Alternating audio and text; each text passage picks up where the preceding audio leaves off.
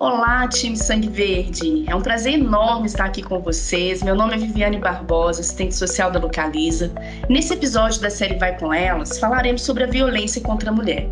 Para esse bate-papo, convidamos o assistente social Felipe da Silva. Felipe fez mestrado na Universidade Federal de Minas Gerais em promoção de saúde e prevenção da violência. É especialista na política de assistência social e já atendeu mais de 10 mil mulheres vítimas de violência no estado de Minas. Felipe, seja bem-vindo e muito obrigada por participar deste momento conosco. Olá, pessoal. É uma satisfação enorme é, ter recebido esse convite para poder contribuir um pouquinho e partilhar um pouco de informações com os colaboradores da Localiza. Agradeço demais pelo convite.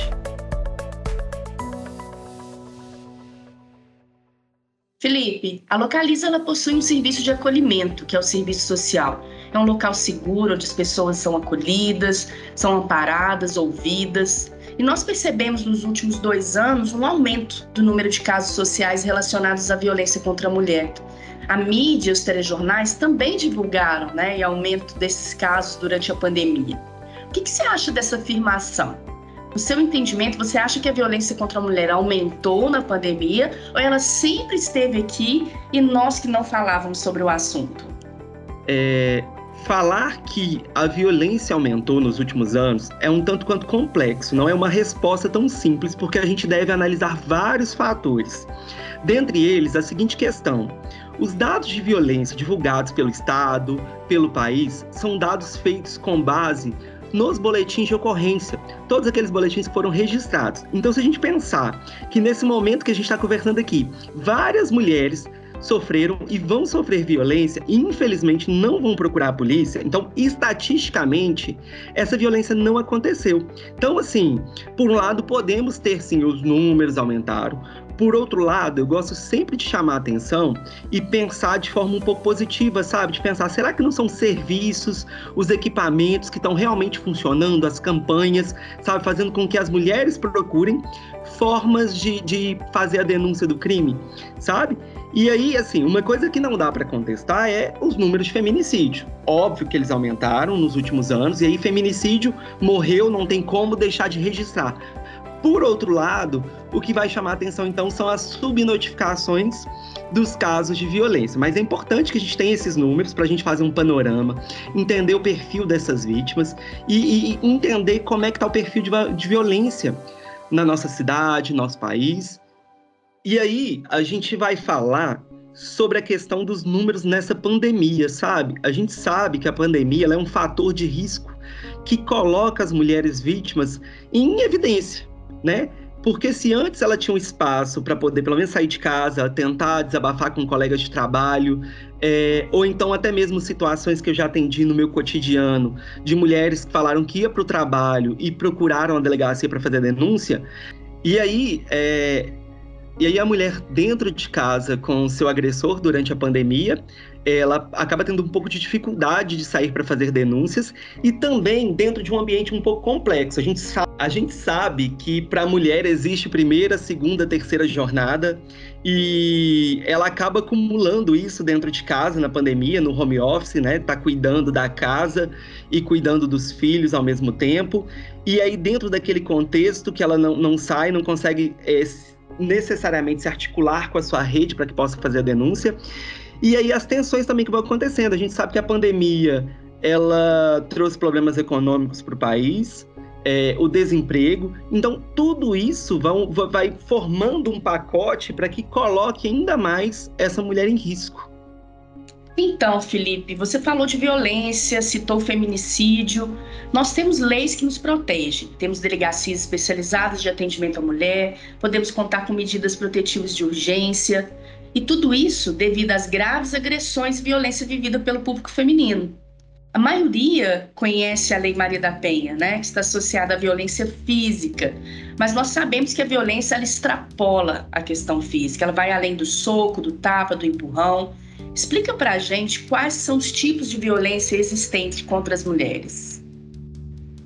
Exatamente, Viviane. A gente precisa falar que, para além da violência física, é, a Lei Maria da Penha, que é uma das melhores leis do mundo, que foi promulgada em 2006, ela vai trazer no rol dela, né, outros tipos de violência, são cinco tipos, cinco grupos de violência, que é a moral, a psicológica, a física, a sexual e a patrimonial. É, é importante a gente dizer o seguinte, que essa lei, a Lei Maria da Penha, ela é uma lei exemplificativa, ela vai reconhecer que existe esse tipo de violência e aí ela vai determinar que a gente deve recorrer a outras legislações para que se pune, para que se dê a tratativa em relação a cada um dos tipos de crimes. Por exemplo, a gente pode recorrer. É, Lei Maria da Penha fala até de CLT, direitos trabalhistas que essa mulher vai ter. A gente pode falar é, de violência patrimonial, discutir lá na esfera civil, na vara da família, ou então mesmo a violência física, sexual, que é discutida na área criminal, dentro de uma delegacia. É, é importante a gente dizer que a legislação ela vem avançando ao longo do tempo, reconhecendo vários tipos de violência. A gente teve né, um ganho muito grande no ano passado, em agosto de 2021, quando vai se criminalizar a violência psicológica contra a mulher, porque até então é, a Lei Maria da Penha, embora ela reconhecesse esse tipo de violência, a gente não tinha lá no Código Penal Criminal um artigo que trouxesse claramente que violência é essa e qual que é a pena. Então a gente vai ter lá no 147b, agora do artigo né, da, da do Código Penal Criminal, que vai trazer toda a definição de violência psicológica, o que, que é, e vai trazer uma pena de reclusão que é de seis meses a dois anos, ou multa, né? Podendo gerar. Fora isso, tem avançado é, a legislação, reconhecido crimes cibernéticos, crime de perseguição, conhecido como stalker, né? É, e outras questões. É só importante a gente delimitar na nossa conversa que, assim, a gente tem a violência contra a mulher, que é a violência que qualquer mulher pode sofrer, né? E a gente tem a violência doméstica contra a mulher. Que aí quando a gente vai falar de Maria da Penha, que é a legislação que eu, tô, que eu citei agora, ela não é uma lei para qualquer situação ou para qualquer mulher. Ela é uma lei que vai tratar casos específicos. É, se você quiser, eu posso explicar, é, para a gente poder afunilar um pouquinho o nosso debate. Perfeito, Felipe. E quando que eu posso dizer que a violência contra uma mulher será tratada pela Lei Maria da Penha?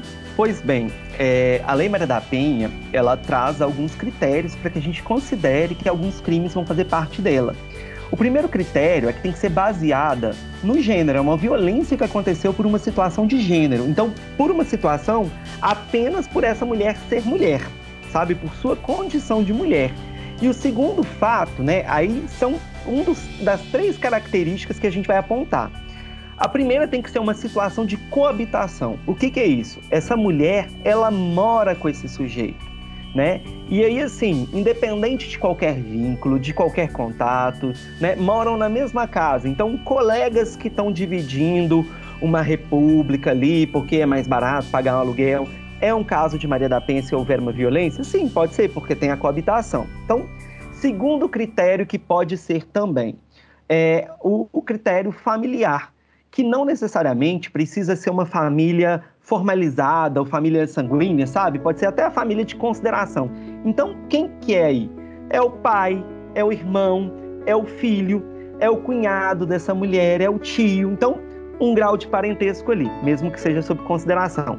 Ou uma terceira hipótese seria o vínculo afetivo, né? Que pode ser necessariamente formalizado, mas não precisa. Então, vai desde o marido, ex-marido, namorado, ex-namorado, é, ficante, ex-ficante, ex-crush, ex-date, né? Outro dia aprendi essa expressão do date, então pode ser o ex-date dessa mulher, alguém que ela tenha tido um contato íntimo ali. Então, tendo um desses critérios e sendo sobre, né, uma violência que veio sobre gênero, então a gente vai considerar a Maria da Penha.